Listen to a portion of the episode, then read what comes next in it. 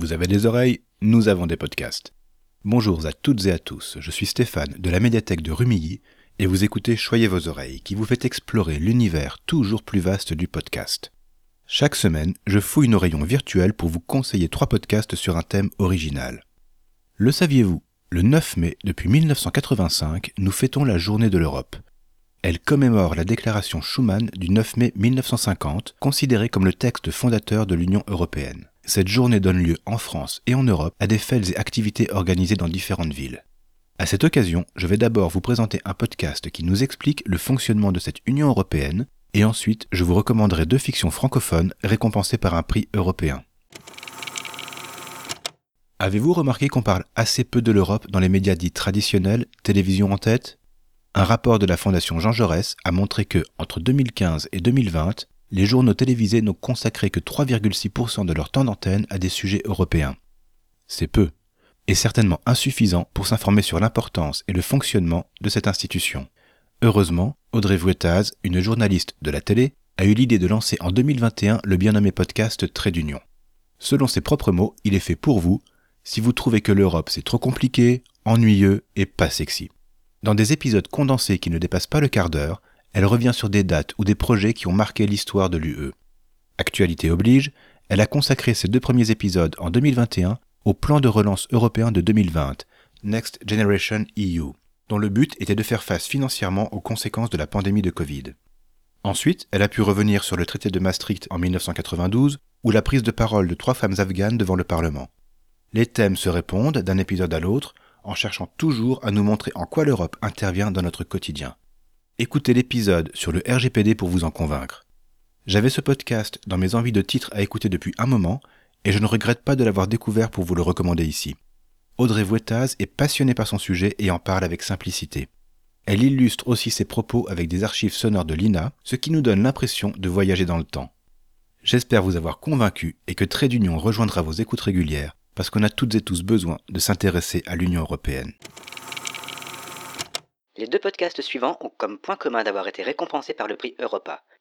Il a été créé en 1987 conjointement par le Parlement européen, la Commission européenne et la Fondation européenne de la culture. Chaque année, pendant une semaine, il récompense les meilleures productions télévisées, radiophoniques et numériques créées et diffusées en Europe, autant en fiction qu'en documentaire. C'est un véritable lieu et moment d'échange entre les créateuristes de tout un continent, quelle que soit leur langue et leur culture.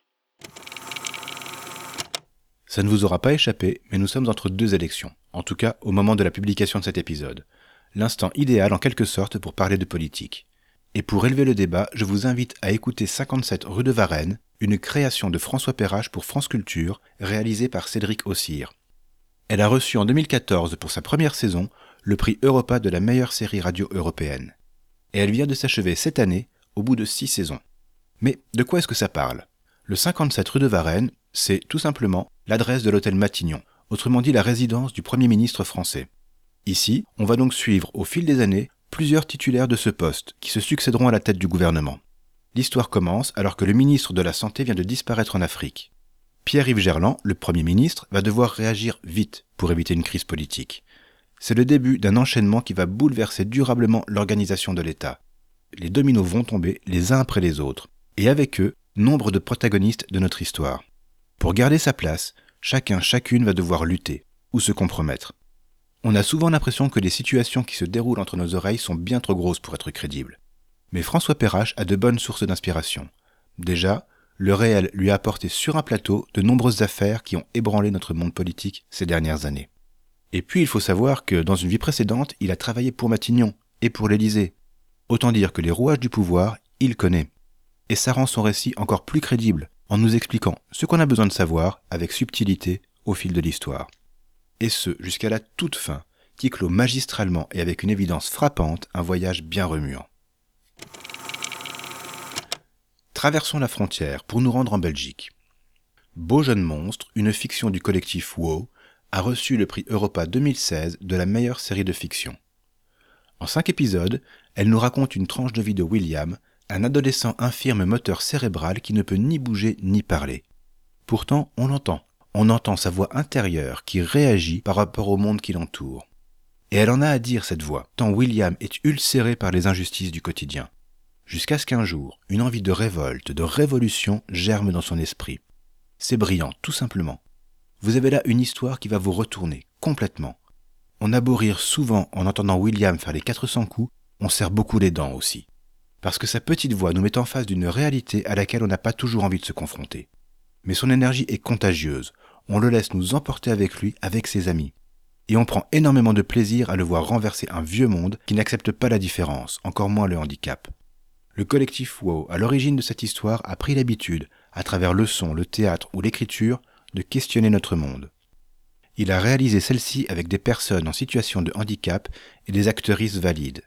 Leurs voix se mélangent, mise en scène et en son, pour nous immerger dans un méandre de pensée.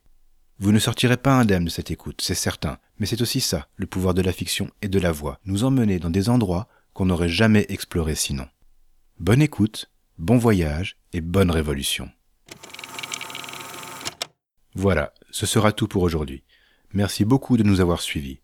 Pour ne pas manquer nos prochains épisodes, abonnez-vous dès maintenant dans votre application de podcast préférée. Vous pouvez nous écouter sur PodCloud, nous regarder écouter sur YouTube, nous retrouver sur le site de la médiathèque et discuter avec nous sur Twitter. N'hésitez pas à nous dire ce que vous avez pensé de cet épisode et des podcasts de la semaine. Vous trouverez les liens et les références des podcasts évoqués dans les notes de l'épisode. Choyez vos oreilles est un podcast de la médiathèque du Quai des Arts à Rumilly, proposé et réalisé par Stéphane de l'espace Image et Son. À la semaine prochaine pour continuer à choyer vos oreilles. Et voici l'indice pour deviner le thème du prochain épisode.